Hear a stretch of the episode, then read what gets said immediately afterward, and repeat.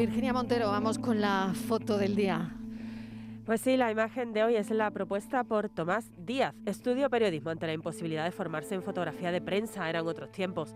Aún así, desde 1979 se convirtió en su medio de vida.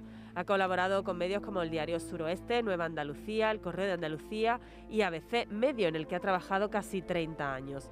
Durante estas décadas su principal ocupación ha sido la fotografía de prensa, si bien nunca ha abandonado otras modalidades gráficas como la submarina, que hoy es su gran pasión. Y ya saben nuestros oyentes que pueden ver la foto del día en nuestras redes sociales, en Facebook La Tarde con Mariló Maldonado y en Twitter arroba La Tarde Mariló. Hola, quería hablaros de una fotografía de prensa, obra del fotógrafo del Diario de Sevilla Juan Carlos Vázquez. La imagen forma parte de un reportaje más amplio se tomó en la presentación de la exposición antológica de Valdés Leal en el Museo de Bellas Artes de Sevilla.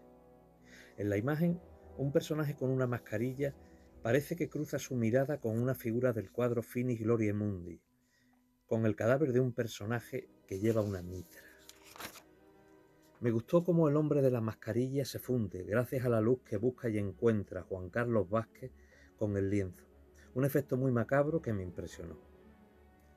Crear magia con una fotografía de prensa que sean hermosas, sin perder su deber informativo, es lo que más me sorprende y alegran de obras como esta de Juan Carlos Vázquez. Fotoperiodistas que deciden y nos ofrecen su imagen del día, la eligen ellos. La tarde de Canal Sur Radio con Mariló Maldonado, también en nuestra app y en canalsur.es.